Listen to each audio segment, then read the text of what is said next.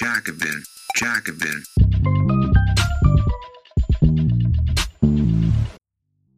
Bevor wir mit der Folge loslegen, noch eine Bitte. Wir haben viel Feedback bekommen, dass euch der Podcast gefällt. Damit wir unsere sozialistischen Ideen weiterverbreiten können, erzähl doch gerne deinen Freunden und Genossen davon. Oder teil die Folge. Vielen Dank. Lauterbachs Krankenhausreform fördert das Kliniksterben. Immer mehr Krankenhäuser müssen schließen, Beschäftigte kämpfen seit Jahren gegen die Ökonomisierung des Gesundheitswesens. Karl Lauterbach behauptet, seine Reform würde die Missstände beheben. Doch in Wahrheit verspricht sie nur noch mehr Kahlschlag. Von Jorinde Schulz. Es steht schlecht um die Krankenhäuser in Deutschland. Der Pflegenotstand ist allgegenwärtig. Eine Insolvenzwelle verschärft den seit Jahren andauernden Klinikkahlschlag. Meist treffen die Schließungen Unterfinanzierte, kleine Allgemeinversorger in ländlichen Regionen, genau da, wo es sowieso an Ärztinnen und Ärzten mangelt. Seit den 1990er Jahren hat sich die Anzahl der Krankenhäuser um mehr als ein Fünftel auf rund 1900 verringert. Allein seit Beginn 2020 wurden fast 70 Krankenhäuser geschlossen.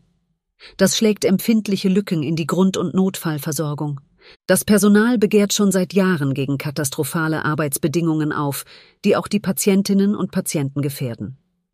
Die Beschäftigten des jüdischen Krankenhauses in Berlin haben kürzlich nach 19 Tagen im unbefristeten Streik einen Entlastungstarifvertrag durchgesetzt.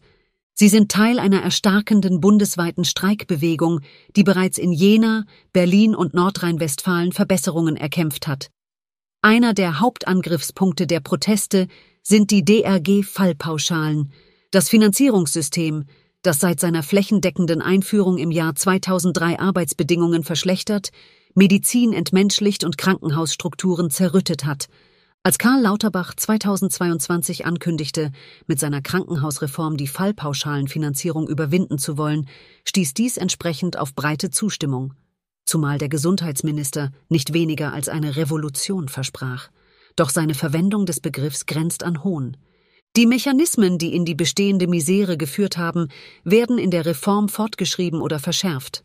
Wettbewerb um zu knappe Mittel, Aushungern all derjenigen Bereiche der Gesundheitsversorgung, die keine Profitmaximierung verheißen. Lauterbachs Reform trägt die klare Handschrift der Gesundheitsökonomie, der Wegbereiterin einer kapitalfreundlichen Umgestaltung des Krankenhauswesens. Umwertung aller Werte. Die systematische Unter- und Fehlfinanzierung durch das Fallpauschalensystem ist auch ursächlich für die grassierenden Krankenhausschließungen. Nachdem diese von den politisch Verantwortlichen lange heruntergespielt wurden, schlagen Bundesländer und Kommunen angesichts der aktuellen Insolvenzwelle mittlerweile Alarm. So forderte jüngst der Städte- und Gemeindebund Gelder vom Bund, um die gestiegenen Kosten der Kliniken abzufedern auch die Landesregierungen verlangen Soforthilfen, um finanziell bedrohte Krankenhäuser zu retten. Gesundheitsminister Lauterbach wiederum schiebt die Schuld den CDU geführten Ländern zu. Es sei nicht seine Untätigkeit oder sein Zahlungsunwille, sondern ihre Blockade seiner Krankenhausreform, die in die Schließungskatastrophe führe. Die zunächst grandios als Jahrhundertprojekt angekündigte Reform der Krankenhausstruktur und Finanzierung ist mächtig ins Stocken geraten. Nach harscher öffentlicher Kritik und politischen Rangeleien stagniert der Reformprozess bereits seit Monaten. Im Dezember legte eine knappe Mehrheit der Bundesländer im Bundesrat Einspruch gegen das erste von vier Reformgesetzen ein, das sogenannte Krankenhaustransparenzgesetz. Mit dem Gesetz, so monierten die Länder, würden die viel kritisierten Krankenhauslevel, mit denen hunderte Krankenhäuser zu besseren Pflegeeinrichtungen ohne Notfallversorgung herabgestuft werden sollten, durch die Hintertür eines Transparenzregisters doch wieder eingeführt. Dass laut Lauterbach mit dem Gesetz außerdem zusätzliche Gelder an die Krankenhäuser fließen sollten, haben die Länder als Trick entlarvt. Diese Mittel stehen den Krankenhäusern ohnehin zu und würden durch die Reform lediglich vorgezogen. Der nächste Reformschritt mit einem ebenso euphemistischen Namen, das Krankenhausversorgungsverbesserungsgesetz, ist noch nicht einmal im Bundestag diskutiert worden. Ein Arbeitsentwurf liegt allerdings schon vor. Wenn Lauterbach nun warnt, ohne seine Reform stünde ein unkontrolliertes Kliniksterben bevor, erweckt er den Anschein, Diese beabsichtige den Erhalt von Krankenhäusern. Doch das Gegenteil ist der Fall. Die gemeinsam mit Gesundheitsökonomen aus dem Orbit der Bertelsmann Stiftung entwickelten Reformvorschläge zielen darauf ab, die Krankenhauslandschaft zu dezimieren. Die Öffentlichkeit wird so, frei nach der Philosophin Isabel Stengers, vor eine infernale Alternative gestellt. Entweder gehen Krankenhäuser massenweise pleite und müssen schließen, oder sie werden per Reform geschlossen. Lauterbach selbst zieht es vor, dies nicht als eine Wahl zwischen Pest und Cholera darzustellen, sondern bemüht ein anderes, erfolgversprechenderes Narrativ. Ganz im Einklang mit der lauten Kritik am DRG-System verspricht er Entbürokratisierung, Entökonomisierung und eben die Überwindung der Fallpauschalen.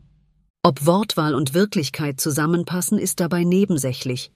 Den Leuten zu erzählen, was sie hören wollen, scheint oberstes Prinzip zu sein. Die geplanten massenhaften Schließungen verkauft Lauterbach als qualitätsfördernde Spezialisierung, die zudem noch den Personalmangel beheben soll.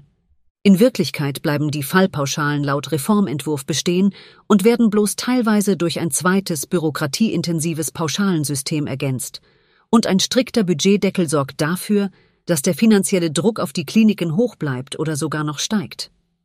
Unverdrossen behauptet der Gesundheitsminister trotzdem, Angst vor der Reform müssten nur diejenigen haben, die hohe Gewinne mit dem Krankenhausbetrieb machen. Ohne dass in der Reform auch nur die leiseste Idee eines Renditeverbots zu erkennen ist.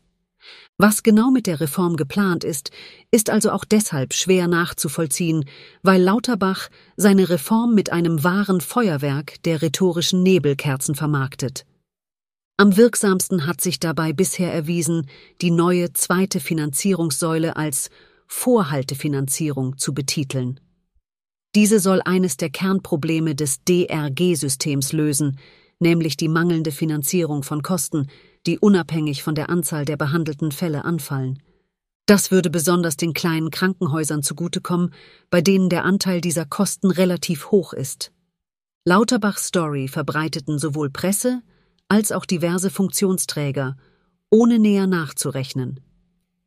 In Wirklichkeit orientiert sich die Höhe der Vorhaltepauschalen gar nicht an den Kosten, die tatsächlich anfallen, um Kapazitäten bereitzuhalten, sondern hängt von den DRG-Erträgen und damit Fallzahlen der vergangenen Jahre ab. Die ganze Reform steht zudem unter dem Zeichen eines strikten Budgetdeckels. Es gibt also keinen Cent mehr für die Krankenhäuser. Von einer fallmengenunabhängigen oder kostendeckenden Finanzierung kann nicht die Rede sein. Die Vorhaltefinanzierung ist also ein Etikettenschwindel. Schlimmer noch, ihre geplante Koppelung an die neu einzuführenden Leistungsgruppen macht sie zu Bürokratiemonster und Schließungsmaßnahme zugleich.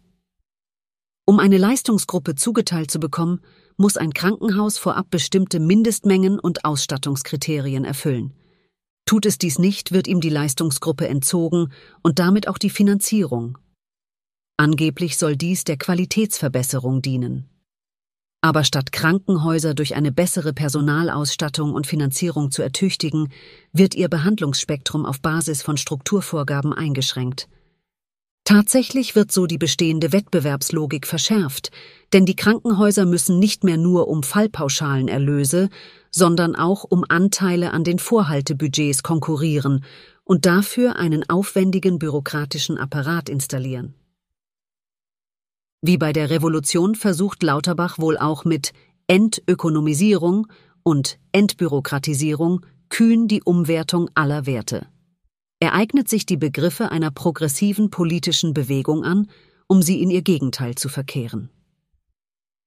Dabei ächzt das Krankenhauspersonal bereits jetzt unter einer überbordenden DRG-Bürokratie, die bis zu 30 Prozent der Arbeitszeit des klinischen Personals in Anspruch nimmt. Kurz gesagt, der bestehende Finanzierungsmangel wird nur anders und komplizierter verwaltet. Das ist ein Vorteil für große Krankenhäuser und private Klinikketten mit den entsprechenden Verwaltungsapparaten, während kleine Krankenhäuser und die Grundversorgung das Nachsehen haben. Folgen der Privatisierung Um die derzeitige Lage der Krankenhäuser in Deutschland zu verstehen, hilft ein Blick auf die Geschichte. Das unkontrollierte Krankenhaussterben ist nämlich nicht die bedauerliche Folge eines Naturgesetzes, wie es auch die oft bemühte Rede vom kalten Strukturwandel suggeriert.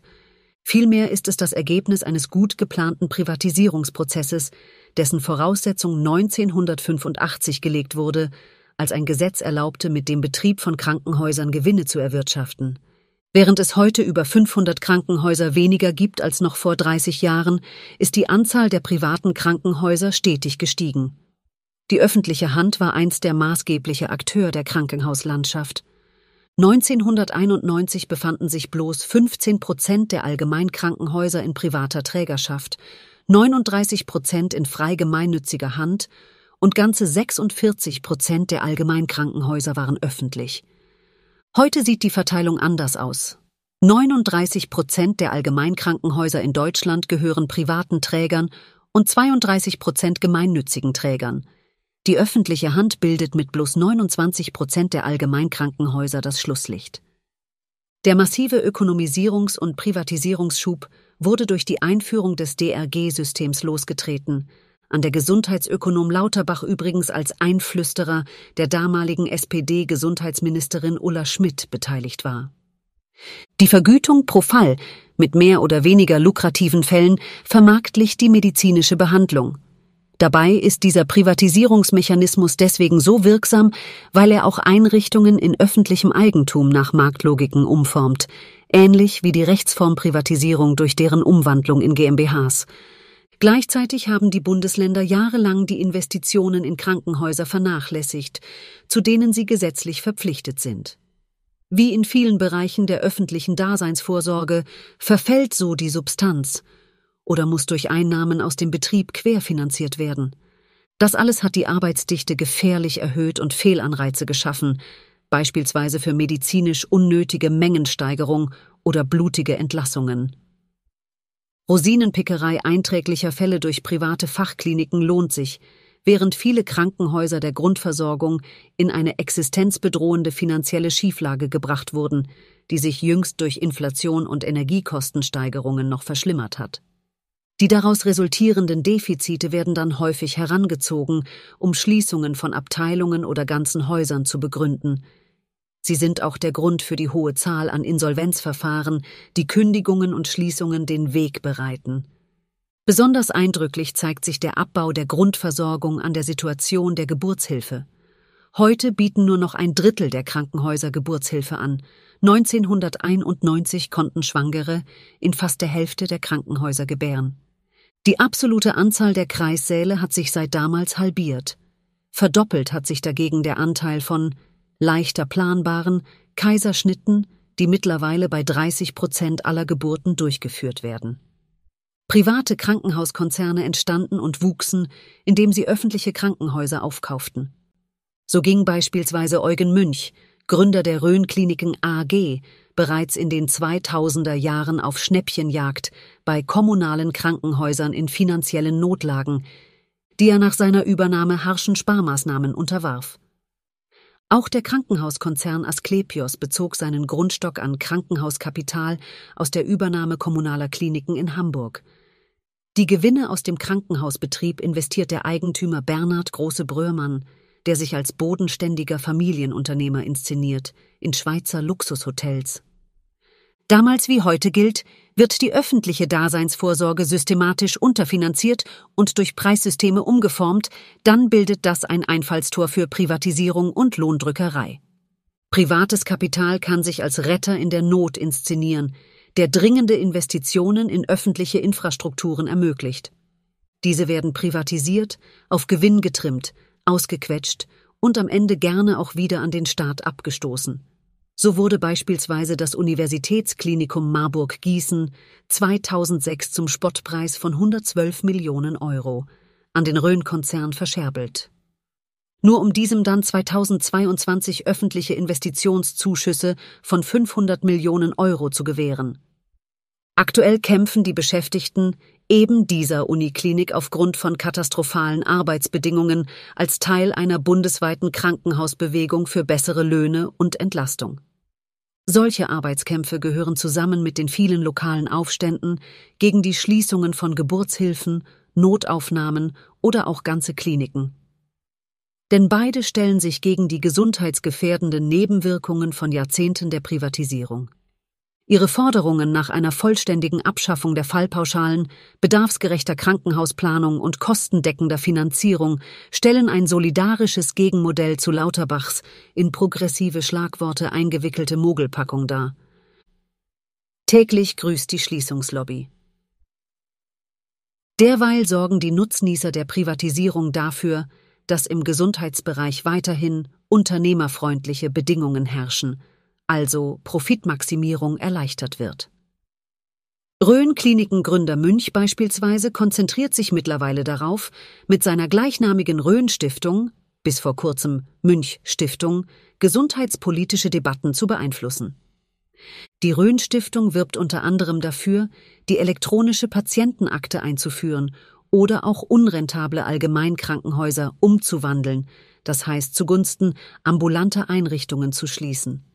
Dabei stellt sie sogar einen Leitfaden für lokale Entscheidungsträger zur Verfügung, wie die sachlich vernünftigen Schließungen auch gegen den mit technokratischem Paternalismus als emotional abgewerteten Widerstand der Bevölkerung durchgesetzt werden können. Diese soll stattdessen mit Telemedizin und anderen halbseidenen Digitalisierungsversprechen abgespeist werden. Auch Lauterbach möchte digitalisieren und ambulantisieren und wird dafür vom Krankenhauskonzern Helios gelobt. Dessen Geschäftsführer Robert Möller brüstet sich, Lauterbach hätte sich diese Reformidee wohl bei Ihnen abgeschaut. Denn die Ambulantisierung ermöglicht Einsparungen und Effizienzsteigerungen, die ein teuer rund um die Uhr zu besetzendes Krankenhaus schlicht nicht bieten kann. In einem ambulanten OP-Saal können Sie 50 Eingriffe am Tag machen. Da kommt der Patient morgens rein, nachmittags ist er wieder zu Hause. Das ist sehr effizient. Eine Stunde nachdem der letzte Patient entlassen worden ist, haben alle Angestellten Feierabend, erklärt Möller. Wenn der Notfall nach Feierabend eintritt, dann ist das eben Pech. Genau auf diese Art werden Krankenhausschließungen bereits seit Jahren durchgeführt. Gestützt auf betriebswirtschaftlich verengte Argumente aus Beratergutachten werden kleine Krankenhäuser dicht gemacht, in der Regel gegen massiven Widerspruch von Belegschaft und Bevölkerung. Die häufig als Ersatz versprochenen ambulanten medizinischen Versorgungszentren können die entstandene Lücke in der Versorgung nicht füllen, meist kommen sie sowieso nicht zustande. Die Notfallversorgung verschlechtert sich schlagartig, weil kleine Orte häufig nur spärlich mit Krankenwägen versorgt werden. Die Kommunalpolitikerinnen oder Landespolitiker, die die Schließungen auf Anraten von Klinikgeschäftsführungen durchboxen, bedienen dabei die altbekannte Leier Wir wollen nicht, wir müssen nur leider. Dabei ist dieses Vorgehen in Wahrheit schon lange politisch gewollt. Der Krankenhausstrukturfonds fördert Schließungen mit Bundesgeldern in Milliardenhöhe, und auch die Bundesländer stellen häufig hohe Geldsummen für teure Zentralklinikprojekte zur Verfügung, anstatt unterfinanzierte kleinere Häuser zu retten. Die Schließungsförderung wird mit Lauterbachs Reform auf ein neues Level gehoben. Kein Wunder, denn der Geschäftsführer der Rhön-Stiftung, der Gesundheitsökonom Boris Augurski, saß auch in der Regierungskommission für die Krankenhausreform und prägte deren Vorschläge in besonderem Maße. Das eigentliche Ziel der Reform ist, die Schließungen zu systematisieren und zu vervielfältigen, indem die Reform eine neue Kategorie von Gesundheitseinrichtungen einführt, die sogenannten sektorenübergreifenden Versorger, vormals Level 1 I-Einrichtungen, wird die Herabstufung von kleinen Krankenhäusern der Grundversorgung zu hauptsächlich ambulanten medizinischen und Pflegezentren ohne Notfallversorgung zum Gesetz. Während es durchaus sinnvoll wäre, ambulante und stationäre Versorgung stärker zu verzahnen, kann erstere die letztere schlicht nicht ersetzen. Weder sind sie rund um die Uhr an allen Wochentagen erreichbar, noch bieten sie ein vergleichbares Behandlungsspektrum, Zudem werden sie zunehmend zu Investitionsobjekten für private Klinikketten und Private Equity Kapital, die natürlich kein Interesse daran haben, die Grundversorgung zu gewährleisten. Helios beispielsweise betreibt bereits 240 medizinische Versorgungszentren. Die gravierenden Folgen einer Krankenhausschließung werden im Lobrausch der Ambulantisierung meist verharmlost oder missachtet. Bei vielen ganz alltäglichen Unfällen und Krankheiten kann eine innerhalb von 30 Minuten erreichbare Erstversorgung über Leben und Tod entscheiden. Auch die lokale Arbeits- und Wirtschaftsstruktur wird nachhaltig geschädigt. Mit dem Verlust von Arbeitsplätzen im Krankenhaus gehen der Kommune auch Steuereinnahmen verloren, die Einsparungen im Kommunalhaushalt, die sich die Verantwortlichen häufig von einer Schließung erhoffen, sind in Wirklichkeit ein volkswirtschaftlicher Bumerang. Das Argument, der flächendeckende Personalmangel könnte behoben werden, indem man die Krankenhauslandschaft ausdünnt, wird dadurch Lügen gestraft, dass das Pflegepersonal bei einer Schließung in ländlichen Gebieten häufig ganz den Krankenhaussektor verlässt und auch die ambulante Ärzteschaft abwandert. Die schöpferische Zerstörung der Gesundheitsökonomen. Die konzernfreundliche Erzählung, dass Krankenhausschließungen, Ambulantisierung und Telemedizin unumgängliche Modernisierungsmaßnahmen seien, predigt seit Jahren die Gesundheitsökonomie, deren Perspektiven die gesundheitspolitischen Debatten dominieren. Dabei ist es ein erstaunlich kleiner Personenkreis, der von öffentlichen Gremien, Journalistinnen und Politikern zu Rate gezogen wird. Neben Boris Augurski tritt immer wieder Reinhard Busse auf – Professor für Gesundheitsökonomie an der TU Berlin und ebenfalls einflussreiches Mitglied der Reformkommission. Busse gehörte zum Kernteam des Projekts Neuordnung der Krankenhauslandschaft der Bertelsmann Stiftung, das 2019 eine Studie veröffentlichte, die auch die radikale Reduktion der deutschen Krankenhäuser vorschlug. Das Fazit der Studie, jedes dritte oder gar jedes zweite Krankenhaus müsse schließen, befürwortete Lauterbach, damals noch einfacher Abgeordneter, auf Twitter. Die Bertelsmann Stiftung widmet dem Gesundheitsbereich besondere Aufmerksamkeit und spielt eine wichtige Rolle als Stichwortgeberin. Das Interesse der Stiftung für das Thema hat zweifellos mit ihrer Nähe zu Gesundheitskonzernen zu tun. Die Bertelsmann-Tochter Arvato Systems beispielsweise ist mit der Installation der technischen Infrastruktur für die elektronische Patientenakte beauftragt und verdient so kräftig an der Digitalisierung des Gesundheitswesens mit. Brigitte Mohn, Aufsichtsrätin und Gesellschafterin des Bertelsmann-Konzerns und Vorständin der Bertelsmann Stiftung, saß auch bis 2020 im Aufsichtsrat ausgerechnet der Rhön-Kliniken. Im Rhön-Aufsichtsrat saß einst auch Lauterbach. In Beirat und Stiftung der Rhön-Kliniken sitzt Boris Augurski noch immer. So schließt sich der Kreis. Mit seinem Unternehmen HCB bietet Augurski Auftragsforschung für Investoren und Gesundheitsunternehmen an wobei die Nähe zu politischen Entscheidungsträgerinnen, zum Beispiel im Rahmen der Regierungskommission, sicherlich nützlich ist. Als Wissenschaftler arbeitet er am Rheinländischen Institut für Wirtschaftsforschung, RWI, das unter anderem für den Bundestag Studien verfasst hat. Das muntere Wechseln zwischen privater Beratertätigkeit, Sitzen in Konzernaufsichtsräten und Einflussnahme in öffentlichen Gremien, das auch Lauterbachs Karriere prägt, hat der Autorität der gesundheitsökonomischen Experten in der politischen Debatte bisher bemerkenswerterweise keinen Abbruch getan. Ganz im Gegenteil, Gesundheitsökonominnen und Berater profitieren ausgiebig vom demokratischen Prozess.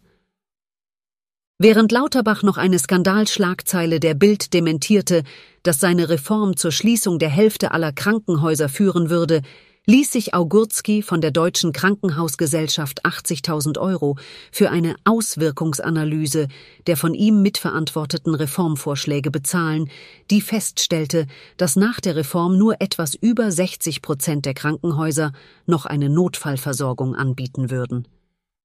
Das Unternehmen Bindoc wiederum erstellte im Auftrag des Gesundheitsministeriums eine Simulation über die Einstufung von Klinikstandorten, deren Ergebnisse es nur vereinzelt in die demokratische Debatte schafften.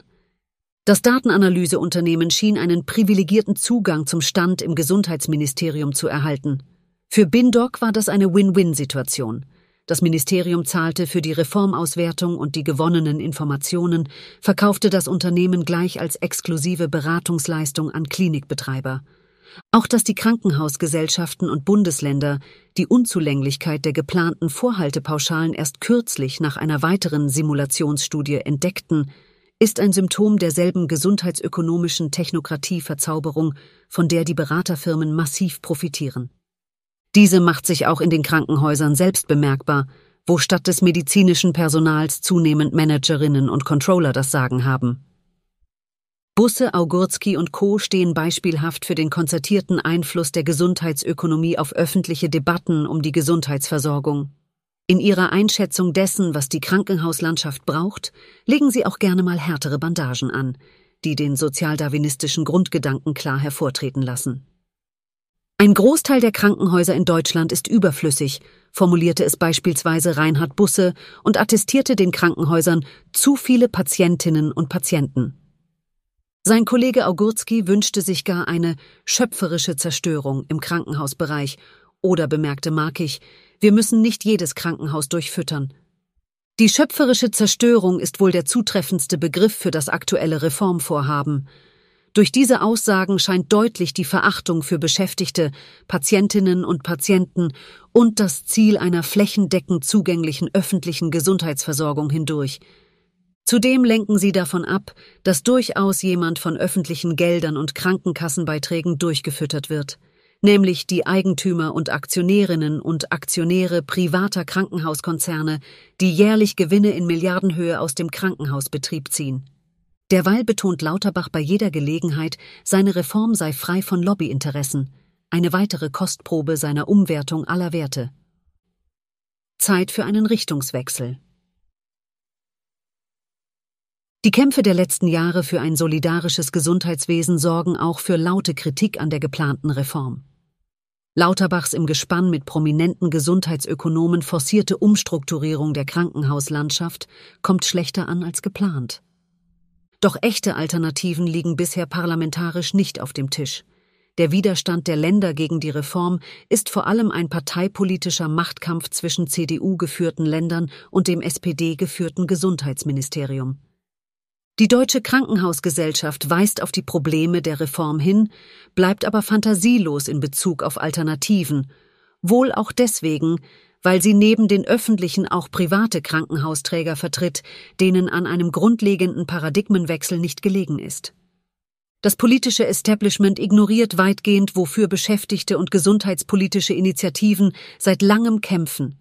Eine Abkehr von der Profitlogik im Gesundheitswesen. Dabei wäre eine echte Reform gar nicht so kompliziert.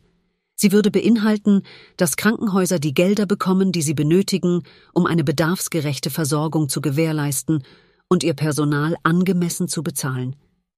Dieses Finanzierungsmodell heißt Selbstkostendeckung und linke gesundheitspolitische Initiativen wie das Bündnis Klinikrettung oder Krankenhaus statt Fabrik fordern sie bereits. Auch bei der Gewerkschaft Verdi stößt sie zunehmend auf Interesse. Denn wenn die öffentliche Hand garantiert, die Personalkosten vollständig zu decken, entfällt der Anreiz, auf dem Rücken der Beschäftigten die Gewinne zu maximieren. Durch das Renditeverbot, das diesem Finanzierungsmodell innewohnt, verliert der Krankenhausbetrieb zudem an Reiz für private Investoren. Auch die Kommunalisierung bzw. Vergesellschaftung von Krankenhäusern ist sinnvoll. Dazu muss die Privatisierung sowohl auf Ebene der Eigentumsverhältnisse als auch auf der Ebene der Finanzierungslogik und Organisationsstruktur beendet werden. Die Kämpfe der letzten Jahre zeigen deutlich, dass eine Vermarktlichung durch Finanzierungssysteme und Rechtsformen auch öffentliche Betriebe, wie zum Beispiel Vivantes in Berlin, wie private agieren lässt. Tiefgreifende Änderungen stehen an. Die Zeit ist reif für eine echte Revolution im Gesundheitswesen. Dies war ein kostenlos hörbarer Artikel des Jacobin Magazins. Viermal im Jahr veröffentlichen wir eine gedruckte und digitale Ausgabe und auf jacobin.de schon über 1000 Artikel. Wenn du die Arbeit der Redaktion unterstützen möchtest, schließ gerne ein Abo ab über den Link www.jacobin.de/podcast. Das schreibt man J A C O B I N Jacobin. Nur dank der Unterstützung von Magazinabonnentinnen und Abonnenten können wir unsere Arbeit machen, mehr Menschen erreichen und kostenlose Audioinhalte wie diesen produzieren. Und wenn du schon ein Abo hast und mehr tun möchtest, kannst du gerne auch etwas an uns spenden via www.jacobin.de slash podcast. Den Link findest du auch in der Episodenbeschreibung. Vielen Dank.